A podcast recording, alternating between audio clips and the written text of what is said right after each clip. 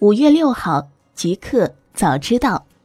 各位极客们，新的一周好！今天是五月六号，星期一，欢迎收听今天的极客早知道。刚发生，小米之家回应取消员工销售提成，全然谬误偏颇。五月五号下午消息，据媒体报道，小米之家直营店全面取消了员工销售提成，改为只拿底薪加绩效。对此，小米集团公关部总经理徐杰云在微博回应称，此信息完全失实，从渠道机制到相关薪酬机制等描述全然谬误偏颇。之后，小米发言人官方微博回应称，关于小米销售体系相关谣言内容严重偏颇失实。大公司，三六零核心高管石小红离职，张毛递补董事。近日，三六零发布公告称，董事会于四月二十六号收到公司董事及副总经理石小红递交的书面辞职报告。石小红因个人原因辞去职务，相关辞职报告自送达董事会之日起生效。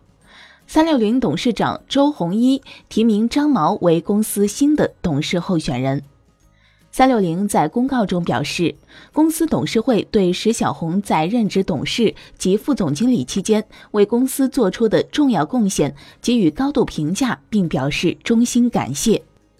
腾讯旗下短视频产品右视频更名为火锅视频。五月五号午间消息，近日，腾讯旗下短视频产品佑视频宣布品牌升级，更名为火锅视频。在版本更新中，腾讯方面介绍称，新产品视频观看更加流畅，搜索功能更好用，首页出现了连载、影视、美食、科技等多个频道。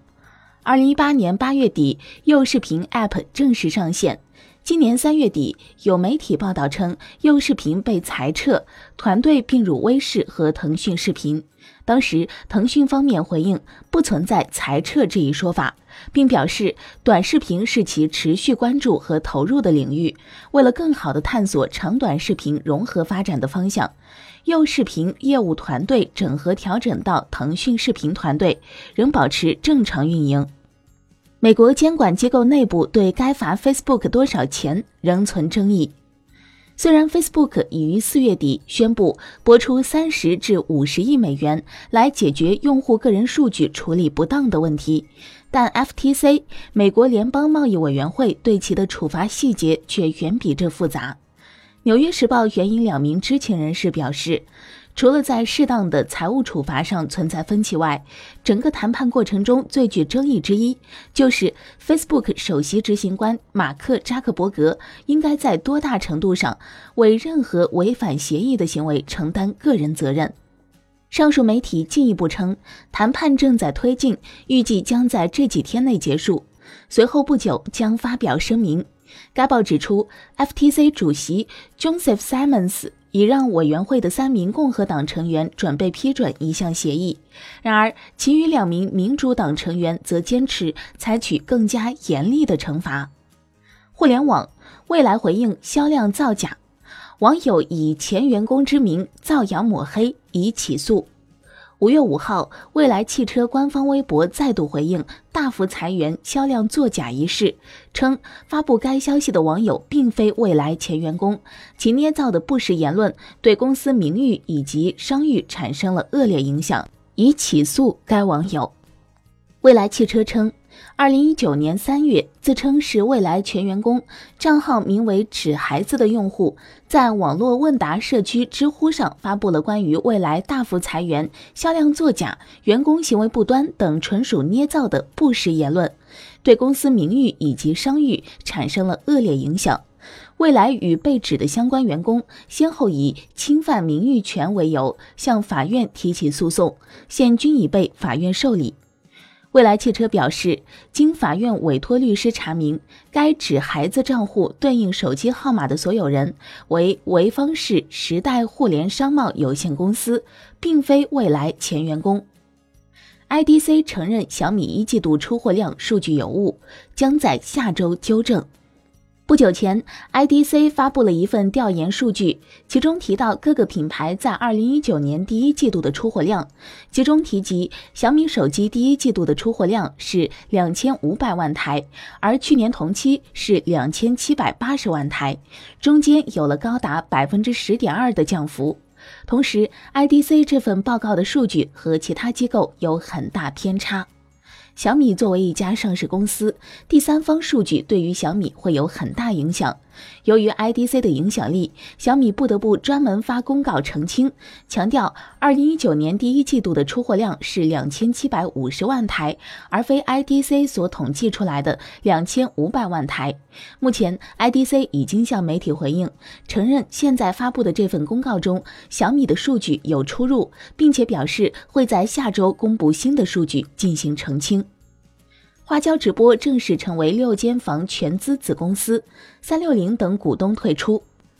五月五号下午消息，天眼查数据显示，四月二十九号，花椒直播主体公司北京秘境和风科技有限公司发生多项变更，三六零、芒果文创等股东退出。变更后，该公司唯一股东为北京六间房科技有限公司。同日，三六零胡振全等退出高级管理人员备案，新增董事吕中业、陈浩和监事雨果。此次重组，六间房作价三十四亿元，花椒作价五十一亿元。花椒全体股东以花椒股权作价换取六间房股权。交易完成后，花椒全体股东占重组后主体百分之六十股权。宋城演艺和战略股东合计占重组后主体百分之四十股权。杨伟东卸任优酷杭州分公司法人，曾因涉贪遭调查。五月五号上午消息，天眼查数据显示，四月二十九号，优酷信息技术杭州有限公司发生多项变更，法定代表人由阿里音乐 CEO 杨伟东变更为阿里大文娱新媒体业务总裁朱顺炎。同时，杨伟东卸任监事，赵刚卸任经理职务，由朱顺炎接任执行董事兼总经理。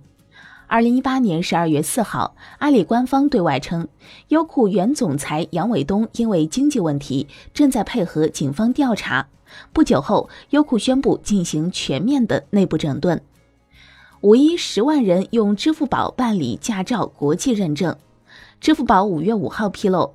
五一小长假期间，境外 WiFi 租赁、境外打车、境外退税等出境服务相关支付宝小程序访问量普遍迎来成倍上涨。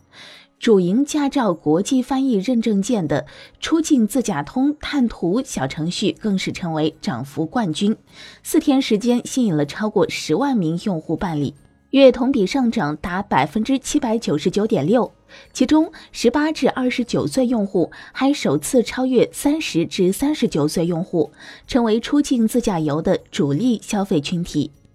新产品，iOS 版微信七点零点四发布，新增朋友圈，最近一个月可见。在安卓版微信七点零点四发布二十多天后，五月五号，iOS 版微信也终于迎来了七点零点四的更新。从更新日志来看，iOS 版微信七点零点四与此前安卓版微信七点零点四新增功能基本一致。该版本支持用户在发布视频动态时，可搜歌曲设置为背景音乐，同时用户可以在朋友的视频动态中发表私密留言。另外，新版本还针对部分已知问题进行了修复和改进。值得一提的是，此前微信用户在设置允许朋友查看朋友圈的范围，可选范围有最近半年、最近三天、全部三个选择，在新版微信中新增了最近一个月选项。印媒，苹果获奖者大规模生产 iPhone SE 2，命名为 iPhone 10e。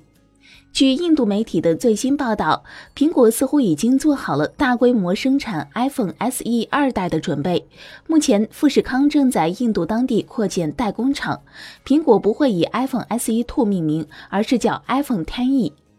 iPhone XE 是 iPhone SE 的升级，是一款小尺寸的全面屏手机，屏幕可能采用4.2英寸，实际显示面积为4.8英寸，处理器可能是 A12，后置单摄，电池的话会在2000毫安以内。为了平衡成本，iPhone XE 起跳版本为 64GB，售价预计是679美元，约合人民币4550元。荣耀20 Pro 正面渲染图曝光，开孔全面屏设计加后置四摄。据此前荣耀官方公布的消息，全新的荣耀旗舰荣耀20系列机型将于五月二十一号在伦敦正式亮相。继此前荣耀20 Pro 的背部渲染图多次曝光之后，现在有最新消息，近日该机的正面渲染图也正式亮相。根据曝光的渲染图显示，全新的荣耀20 Pro 将会采用类似于荣耀 V20 的挖孔全面屏的设计。不出意外的话，挖孔屏孔径可能会进一步缩小，从而能够实现更好的视觉观感以及更高的屏占比。此外，该机还很有可能将搭载3200万像素前置摄像头，带来更好的自拍效果。荣耀20 Pro 将后置竖排四摄，其中顶部的摄像头为方形，疑似采用 P30 Pro 同款的潜望式结构来实现多倍变焦。3D ToF 镜头则隐藏在中间和底部摄像头之间。一个彩蛋：QQ 二十周年，用大数据告诉你零零后的社交生活。根据二零一八年第三四季度腾讯财报数据显示，QQ 上年龄为二十一岁及以下用户的智能终端月活数量实现同比持续稳定增长。腾讯 QQ 发布了零零后在 QQ 二零一九零零后用户社交行为数据报告。据报告显示，十六点至十八点，每天午休和下课放学时段成为零零后用户登录高峰期，放学上 Q 成为一种日常。同时，山城重庆登顶，成为零零后用户最活跃的城市。零零后最喜爱 QQ 功能 Top Three 分别是好友动态、QQ 看点和厘米秀。对于 Q 友的生活，零零后们报以最大程度的关注，也爱用厘米秀创建自己的二次元形象。